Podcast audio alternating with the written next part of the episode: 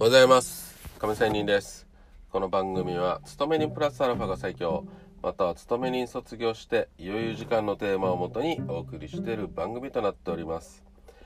さて FX の話をしたいと思います。今日のテーマは、えトリガーという話をしたいと思います、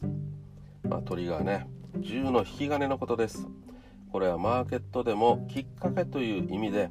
よく使われる言葉なんですが相場の動き出すきっかけとなる経済指標の発表や要人発言のことを示す場合にも使われたりしますしロスカットポイントのことにも使われたりします。ただ、え、為替オプションの世界ではオプショントリガーという言葉があり例えば現状の水準より高いレベルにこのオプショントリガーがあるとトリガーポイントの手前である防線売りが出ますしトリガーポイントをヒットすると今度はロスカットの買いが出る仕組みになっています。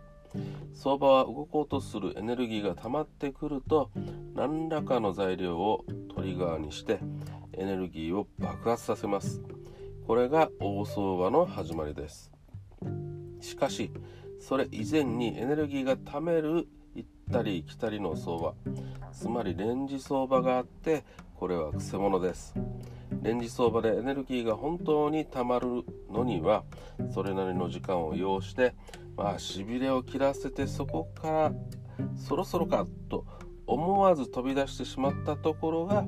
まだ本当のタイミングに達しておらず痛い目に遭うことは重々にしてあります。この飛び出しを避けるには動き出してからマーケットに参入しても全く遅くはないと思う。まあね、えー、我慢強さっていうのが必要です。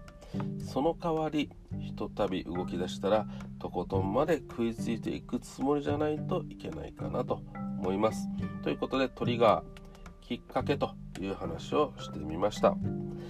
それでは今日も良い一日を。See you!